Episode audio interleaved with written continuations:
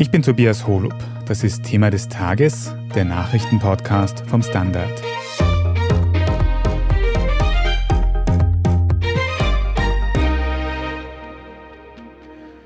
Schlechte Arbeitsbedingungen und Streit mit Restaurants. Essenslieferdienste wie Miam oder Lieferando stehen im Visier heftiger Kritik. Denn es besteht die Gefahr, dass sie ihre Marktmacht missbrauchen könnten. Wir sprechen heute darüber, was im Hintergrund der sogenannten App Economy schiefläuft. Wir schauen uns an, was der Staat gegen mutmaßliche Ausbeutung von Lieferanten und Restaurants tun kann. Und wir fragen nach, ob wir Konsumentinnen an solchen Problemen vielleicht selbst schuld sind. Verena Keinrath, du beschäftigst dich für den Standard ganz ausführlich mit der Wirtschaft rund ums Essen. Und da gibt es aktuell Aufregung um Lieferdienste, wie zum Beispiel Miam und Lieferando.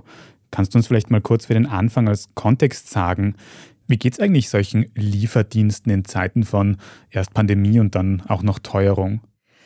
Naja, also um von vorn zu beginnen. Die Corona-Krise hat den Zustelldiensten, also für Lebensmittel wie für gastronomische Dienstleistungen, also wirklich enormen Rückenwind gebracht.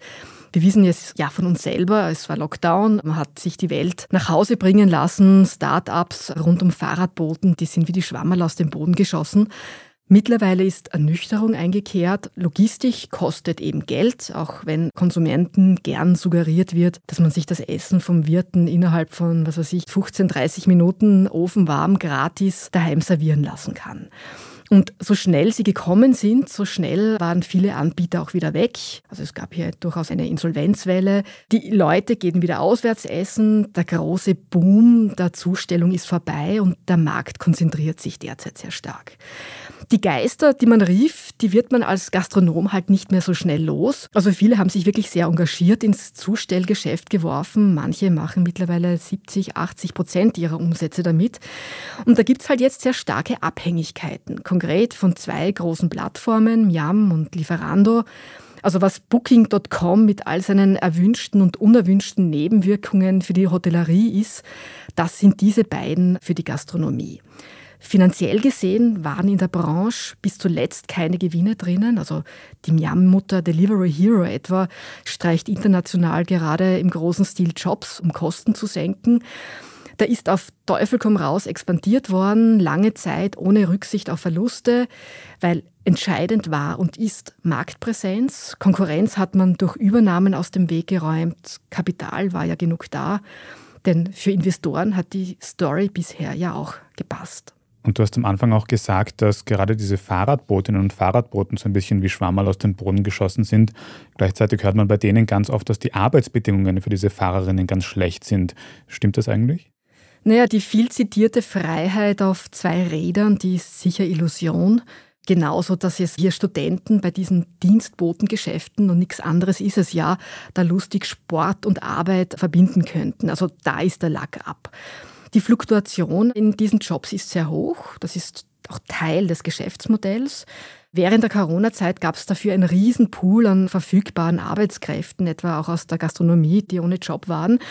Das ist jetzt nicht mehr so. Der Kampf um Mitarbeiter ist auch hier mittlerweile ein sehr harter. Was der Branche aber immer noch zugute kommt, ist, dass die Einstiegsbarrieren halt sehr niedrig sind. Also Zustellung bietet einfach einen einfachen, schnellen Zugang auf den Arbeitsmarkt. Qualifikation, Sprachkenntnisse, also die Anforderungen dafür sind einfach sehr niedrig. Der Preis ist freilich ein hoher, den man dafür bezahlt. Also der Arbeitsplatz, das ist die Straße, der Job ist ein täglicher Wettlauf gegen die Zeit. Soziale Absicherung durch Urlaubs- oder Krankengeld spielt es nur bedingt und was nach hoher Flexibilität aussieht, ist letztlich fehlender Schutz. Uni Wien und TU Wien haben dazu im Vorjahr in einer Studie die Arbeitsbedingungen dieser Plattform Ökonomie abgeklopft. Das Sukkus daraus, es sind überwiegend sehr prekäre Arbeitsbedingungen. Von grassierender Scheinselbstständigkeit ist die Rede von Working Poor. Kurzum, eine Branche, die von niedrigen Löhnen geprägt ist und von wirtschaftlichem Risiko, das auf Arbeitnehmer abgewälzt wird. Hm. Die FahrerInnen sind die eine beteiligte Gruppe, eine andere große Gruppe sind eben die GastronomInnen, diese Restaurants, die das Essen zubereiten, das dann geliefert wird, die hast du auch schon angesprochen, und dass diese abhängig sind von den Plattformen. Aber profitieren die denn dann eigentlich von diesen Lieferdiensten auch wirklich? Ja und nein. Also jeder Wirt muss schon ehrlich sein. Also würde er selbst zustellen, rechnet sich das in der Regel schlichtweg nicht. Also ein Restaurantbetreiber hat mir vorgerechnet, dass ihm in Wien jede Lieferung bis zur Haustür just in time 15 Euro kostet. Das lässt sich finanziell vielleicht bei Mindestbestellmengen von mehr als 60 Euro unterbringen, aber ansonsten ist das ein klares Verlustgeschäft. Noch mehr, wenn man nicht 100 Zustellungen am Tag hat. Es braucht daher hocheffiziente Dienstleister, die das mit ausgeklügelter Software und einem Heer an Fahrern professionell abwickeln. Natürlich hat die Gastronomie von Miam und Lieferando profitiert. Das Zustellgeschäft an die beiden auszulagern war halt auch sehr bequem. Also nur wenige können es sich leisten, da in eigene Plattformen, eigene Webshops, eigene Werbung zu investieren. Mittlerweile wird aber vor allem Yam von vielen als Krake bezeichnet, aus der es kaum mehr ein Entkommen gibt. Die Provisionen etwa, die pro Bestellung und Lieferung kassiert werden, also die haben sich stark erhöht. Es spießt sich an neuen Richtlinien für Lieferkosten und Mindestbestellmengen. Die Wirte etwa seit neuestem nicht mehr selber vorgehen dürfen. Es geht um Exklusivitätsansprüche, die Botendienste für sich beanspruchen. Es geht um sogenannte Ghost Kitchen, die an Boden gewinnen. Also das sind Küchen, die quasi nur kochen und ausliefern, ohne Gäste vor Ort, oft von, ich sage es jetzt überspitzt, irgendwelchen Kellern aus die sich als Italiener, Inder, Türken, Österreicher, was auch immer ausgeben, wo aber eigentlich alles aus einem Topf kommt, vor allem aber auch aus dem Dunstkreis der Plattformanbieter selbst. Alles in allem, es brodelt ziemlich in der Branche. Aber sind das dann Einzelfälle oder ist das wirklich ein systematisches Problem in dieser Branche? Naja, bisher hat sich viel Ärger hinter den Kulissen abgespielt. Offen darüber zu reden hat kaum einer gewagt. Man will ja schließlich auch prominent und gut online platziert sein. Also wenn ich mich als Restaurantbetreiber irgendwo auf Platz 831 finde und von keinem Kunden mehr gesehen werde, habe ich einfach ein Problem. Nun finden sich aber Betriebe, die sich offen dagegen wehren, die dafür auch Mitstreiter finden wollen, die sagen, wir werden ausgepresst, verschlungen, in die Verlustspirale gedrängt dass das Ganze auch ökologisch bedenklich sei, wenn etwa quasi zum Nulltarif, ich übertreibe es ein bisschen, ein Backel Ketchup durch ganz Wien geliefert werden muss und dass es halt Konsumenten bewusst werden müsse, welche Kehrseiten diese nach wie vor florierenden Dienstleistungen haben. Hm. Was gegen diese Probleme getan werden könnte, schauen wir uns gleich genauer an nach einer kurzen Pause. Wir sind gleich zurück.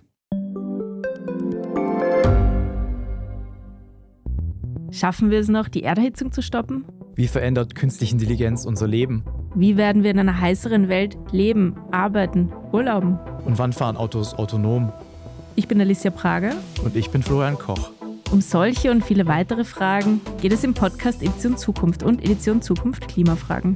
Wir sprechen mit Expertinnen und Experten und diskutieren Lösungen für die Welt von morgen. Jeden Freitag gibt es eine neue Folge.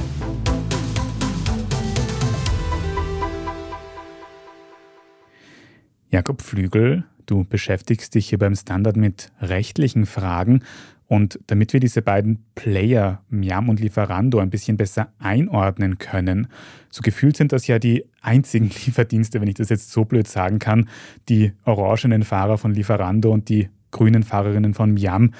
Haben diese beiden Firmen eigentlich sowas wie ein Monopol in Österreich? In Österreich vielleicht nicht, aber in Wien, wo der Markt natürlich am größten ist für solche Lieferdienste, ist es tatsächlich so, dass es im Prinzip nur mehr diese beiden Anbieter gibt. Es gab mal Uber Eats, die sind aber mittlerweile aus dem Markt ausgetreten. Monopol ist es streng genommen noch keines. Das würde bedeuten, dass es wirklich nur mehr einen Anbieter gibt, der den Markt dominiert. Aber es besteht natürlich auch bei zwei Anbietern schon die Gefahr, dass die zu viel Marktmacht haben. Die Gefahr, dass sie zu viel Marktmacht haben, also ist das auch tatsächlich etwas Negatives, was Schlechtes potenziell? Naja, es ist grundsätzlich so, dass in einer Marktwirtschaft, die wir haben in Österreich und in ganz Europa und in der westlichen Welt allgemein, Wettbewerb extrem wichtig ist. Es braucht verschiedene Unternehmen, die miteinander in Konkurrenz stehen. Das steigert nicht nur die Qualität der Produkte, sondern es sinkt auch die Preise. Es ist ganz einfach deshalb so, weil die VerbraucherInnen sich ja dann aussuchen können, wo sie einkaufen. Jetzt ist es nicht zwingend ein Problem, wenn es ganz wenige Anbieter gibt, weil es ja theoretisch auch sein kann, dass die in einer sehr harten Konkurrenz zueinander stehen. Aber die Gefahr bei wenigen Anbietern, dass die ihre Marktmacht missbrauchen, ist natürlich größer.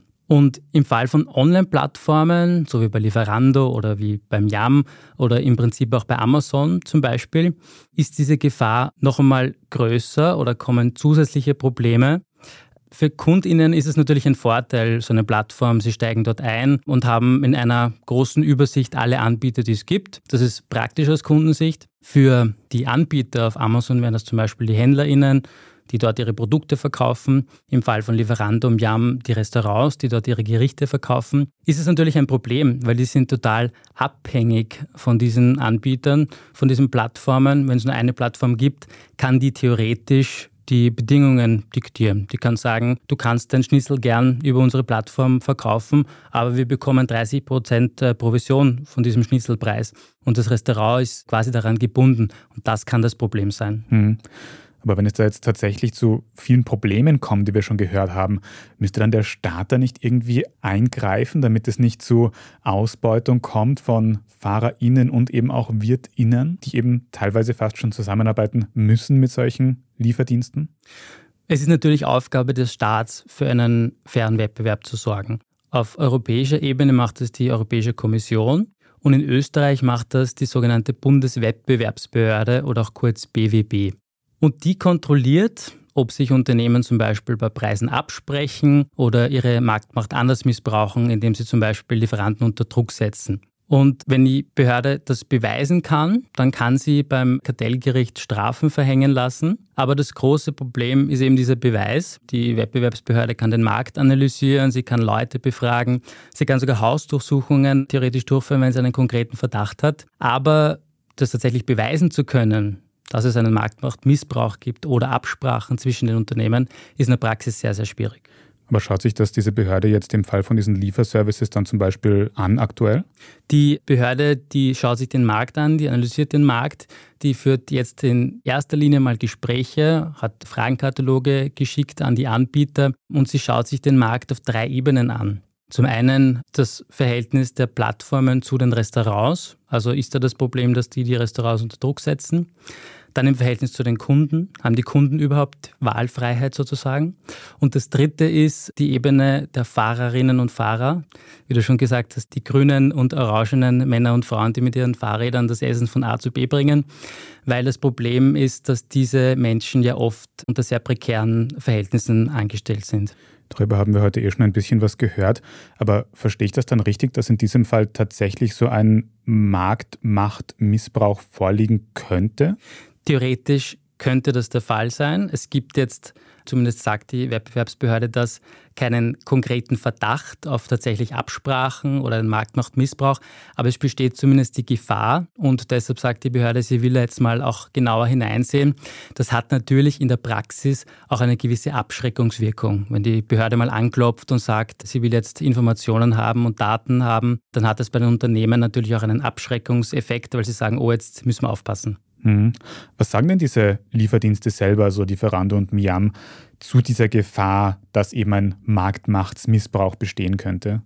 Naja, also wir haben natürlich Anfragen ausgeschickt an Miam und an Lieferando, was sie ganz allgemein zu diesen Untersuchungen sagen und wie sie sich rechtfertigen. Und von Lieferando haben wir bis Redaktionsschluss keine Antwort bekommen. Miam betont auf Anfrage, dass es sich um eine Branchenuntersuchung handle, die, Zitat, nicht ungewöhnlich sei und das Unternehmen werde der Behörde, Zitat, sämtliche angefragte Informationen selbstverständlich zur Verfügung stellen. Jakob, wenn ich so Begriffe höre wie Marktmacht und fast schon Monopole, dann muss ich an einen anderen Bereich denken, über den wir schon einige Podcasts gemacht haben, nämlich so die Lebensmittelbranche ganz allgemein, also auch das Einkaufen im Supermarkt. Das sind ja die Preise wohl durch die Inflation in letzter Zeit extrem hoch. Aber besteht da jetzt nicht auch so eine Gefahr, dass da die Unternehmen eben ein bisschen mehr Gewinn mitschneiden, der eben weit über die Inflation hinausgeht? Die Gefahr besteht auch im Handel, im Lebensmittelhandel. Da ist auch der Markt sehr konzentriert. Das heißt, es gibt wenige Anbieter. Es gibt Biller, Spar, Hofer, also drei sehr große Anbieter, die sich gegenseitig auch sehr stark beobachten und aufeinander reagieren und natürlich schauen, wie viel verlangt jetzt der andere für einen Liter Milch.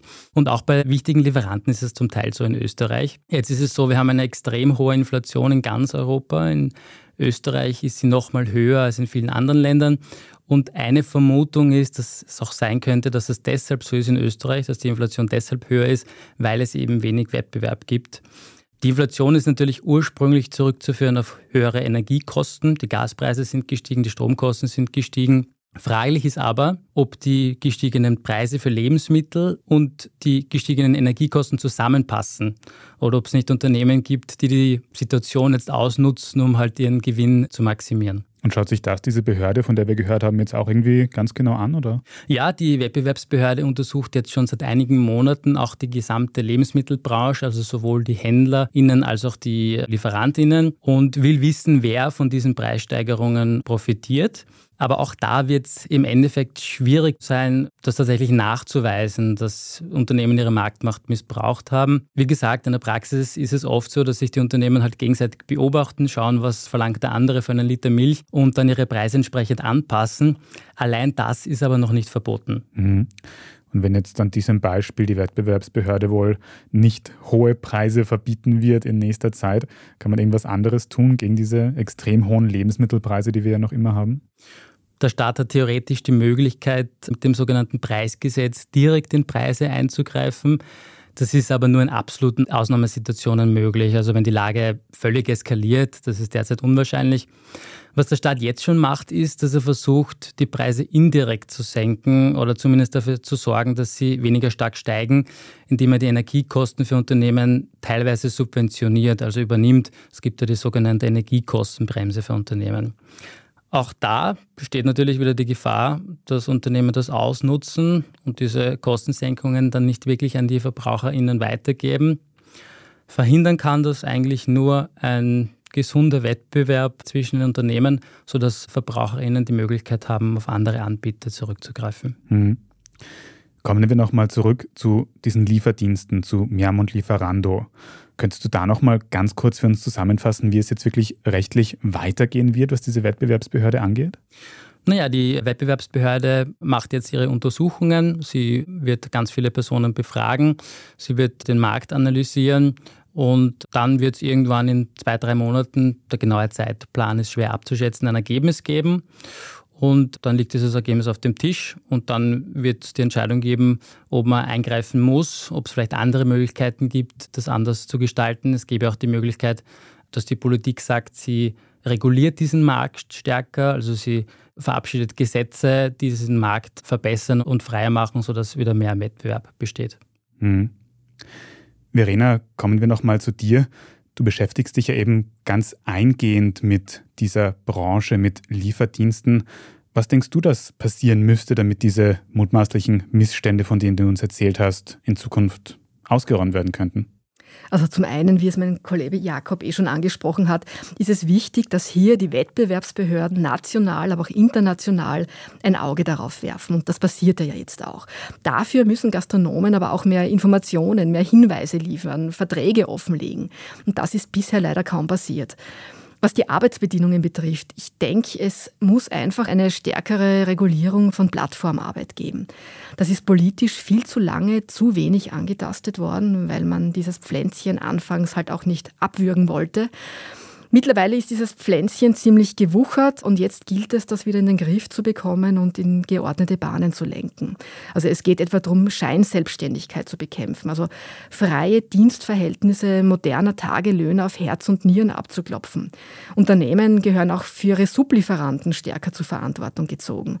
Und natürlich muss auch Konsumenten bewusst sein, dass Dienstleistung, dass Logistik etwas kostet. Wenn ich das so höre, dann frage ich mich, Heißt das eigentlich, dass ich persönlich besser nichts mehr bestellen sollte über solche Lieferdienste? Nein, so würde ich das jetzt nicht sagen, aber ich denke, man sollte sich ansehen, welches Zeugnis Lieferdiensten etwa ausgestellt wird. Also es gibt da Fair Work Reporte, die ganz guten Einblick geben. Auch Trinkgeld sollte drinnen sein. Also im Restaurant ist das für viele selbstverständlich. Die meisten Boten aber gehen leer aus. Wenn man Restaurants stärken will, also sollte man vor Ort essen, Takeaway nutzen oder direkt über die Homepage bestellen. Das ist jetzt vielleicht nicht ganz so bequem und unkompliziert. Das macht Gastronomen aber unabhängiger von wenigen großen internationalen Lieferkonzernen. Das kommt letztlich, denke ich, auch ihren Gästen wieder zugute, weil ein Wirt, der um jeden Cent kämpft, um sich finanziell übers Wasser zu kochen, der spart auch bei der Qualität. So ein bisschen mehr Bewusstsein, wann und wo man bestellt, vielleicht auch mal essen gehen und Trinkgeld geben kann ich mir auf jeden Fall mitnehmen. Danke euch für den Einblick, Verena Keinrad und Jakob Flügel. Ich danke vielmals. Danke. Und kurz nach unserem Interview ist jetzt auch noch eine Stellungnahme von Lieferando hereingekommen. Sie schreiben, dass auch Ihnen die Untersuchung bekannt ist und Sie mit der Behörde zusammenarbeiten wollen. Wir sprechen jetzt dann in unserer Meldungsübersicht gleich noch weiter über das neueste Kapitel im SPÖ-Machtkampf und über Kokain-Nilpferde. Wenn Ihnen Thema des Tages bis hierhin schon gefallen hat, dann abonnieren Sie uns am besten gleich auf Ihrer liebsten Podcast-Plattform. Und wenn Sie schon dabei sind, können Sie sehr gerne auch eine gute Bewertung oder einen netten Kommentar dort lassen. Vielen Dank dafür. Jetzt aber dranbleiben, wir sind gleich zurück.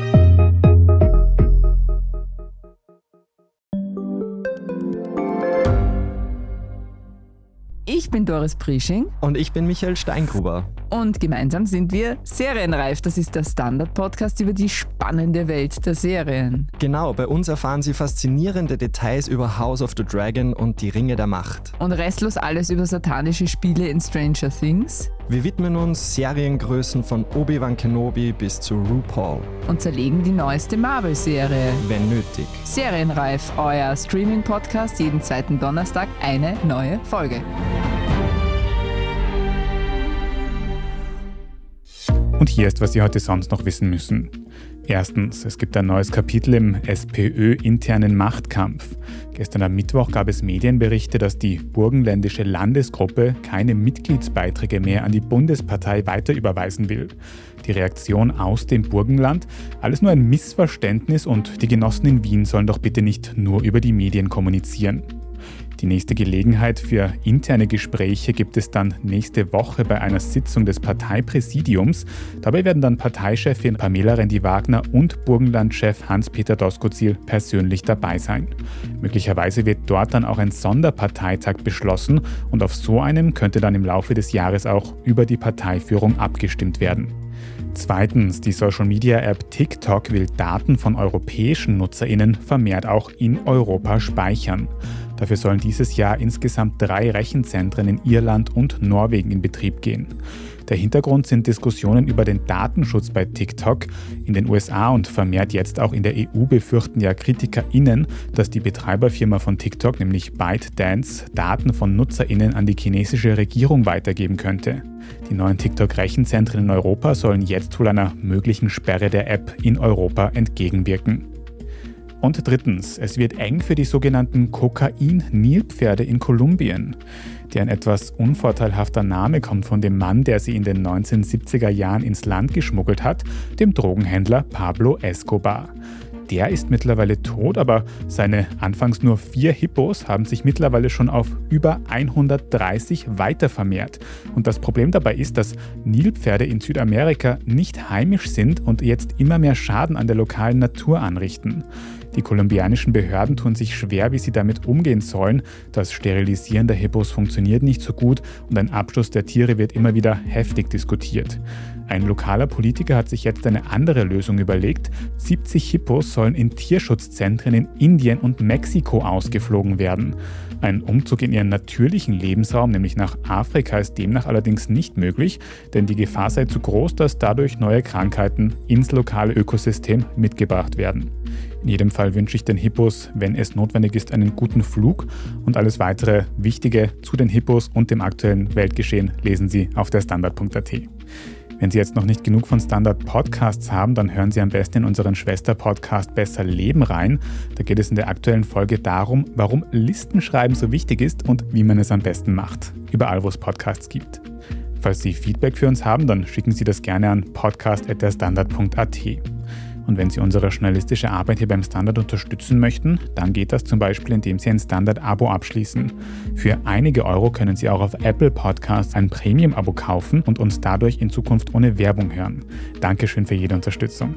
Ich bin Tobias Holub. Danke auch fürs Zuhören und bis zum nächsten Mal.